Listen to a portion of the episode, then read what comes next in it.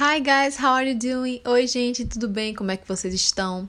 Aqui é Clara Moreira e estamos dando início ao nosso sexto podcast. Só que dessa vez a gente vai começar a ler um livro em inglês. Eu vou disponibilizar o PDF do livro para vocês. É um livro bem curtinho, ele tem 14 páginas e eu vou dividir em três partes para não ficar cansativo para vocês e vou fazer a leitura dele em inglês.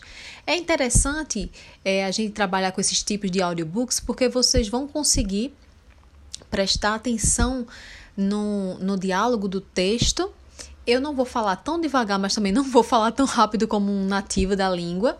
E é possível que vocês, ao escutarem e lerem ao mesmo tempo o livro que eu vou disponibilizar no nosso canal do Telegram, vocês consigam praticar a técnica de texto com áudio. Então vamos lá. Eu vou ler todo em inglês. Caso vocês tenham dúvida de alguma parte do texto, vocês podem me mandar perguntas no meu direct do Instagram que a gente vai conversando, mas vai ser uma experiência de áudio totalmente em inglês. Então vamos nessa. The boy who couldn't sleep. On the day that he was born, Max slept for most of the time. And in the first weeks of his life, he slept like other babies. But when he began to look around him, he didn't sleep so much. He slept for a few hours at night and a little in the daytime. Then he stopped sleeping during the day. He was awake for 20 hours. His eyes were always open. His mother, Samantha Price, was very surprised. She said that the world was a very interesting place and perhaps Max wanted to see everything. She thought this was because he was intelligent. The doctors and pediatricians were also very surprised, but they said that they didn't know why Max slept so little. Then a child psychologist studied Max's case. He said that it wasn't a very strange case.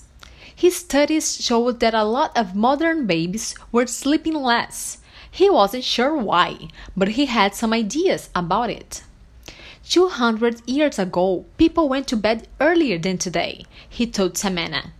Generally, life was slower in the past and people slept longer. They worked a lot and they didn't have much money. So they often stayed at home after work and went to bed when it got dark. You see, there was no television and there weren't any electric lights. Electric light is different from candlelight. It is brighter and it keeps you awake.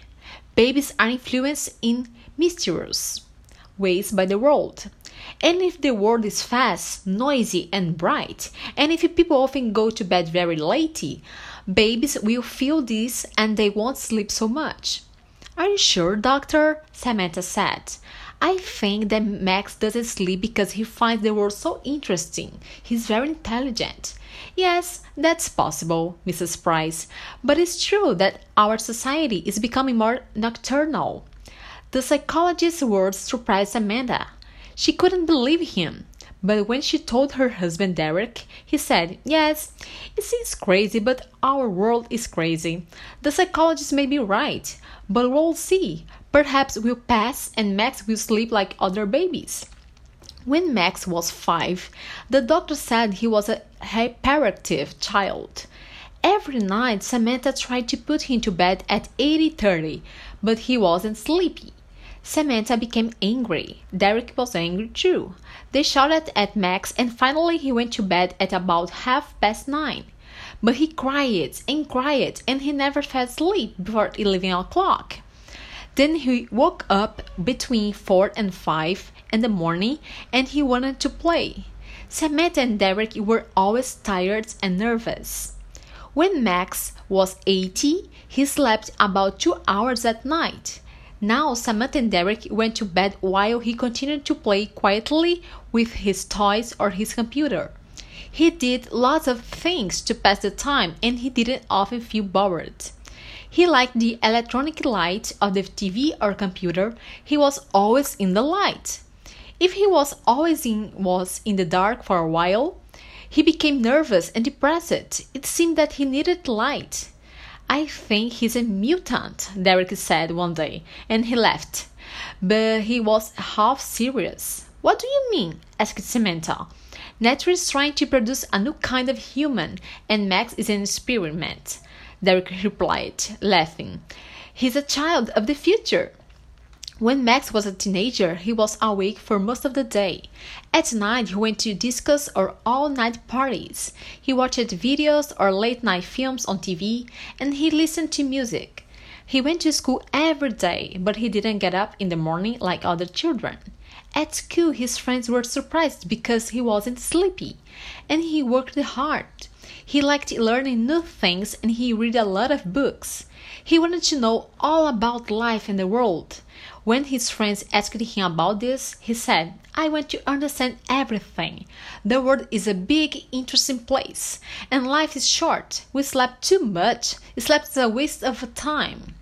Samantha and Derek were feeling better now because they usually slept well. Derek accepted Max's condition more than Samantha. He said it was true that Max was different, but in other ways he was normal. He liked sport, clothes, music, and girls. How can you say he's normal? said Samantha. A normal person can always live in the light of day or electricity. Normal people can live without sleep. It's impossible. Max must sleep or one day he will die. One evening, Samantha put some strong sleeping tablets in Max's tea to see what would happen. When he began to look sleepy, she called Derek. Look, she said excitedly, he's going to fall asleep. Derek was surprised and happy. That's wonderful. Perhaps it's normal after all. Shh, you will wake him up. After about half an hour, Max opened his eyes. What's happening? he said, looking around. You fell asleep, said Derek with a big smile. Asleep? Me? Max looked angry. How long? About 30 minutes. Oh no, I don't want to sleep. There's too, mu- too much to do and see in the world. But how did I fall asleep? Samantha said quietly. I gave you some sleeping tablets. You what? Derek shouted. Give them to me, Mom, said Max. Samantha looked very unhappy. Oh, you must sleep. Max, why don't you sleep? I don't need it. When you sleep, you don't know anything. You can die in your sleep and you won't know about it. When you sleep, you can't see or hear anything. I don't like that. But everybody in the world sleeps, Max. I know, but not me. I want to see, hear, and know. Now give the tablets to me, Mom. Slowly, Samantha put the pocket in his hand. But she couldn't stop herself. She was always thinking about Max's condition. One day, she wrote to a famous neurologist who was an expert on sleep. Dr. Samas answered her letter asking if he could do some tests on Max. Max said yes. After the test, Dr. Samas said that Max's brain waves were different. E aqui a gente acaba a primeira parte desse livro do garoto que não conseguia, não podia dormir.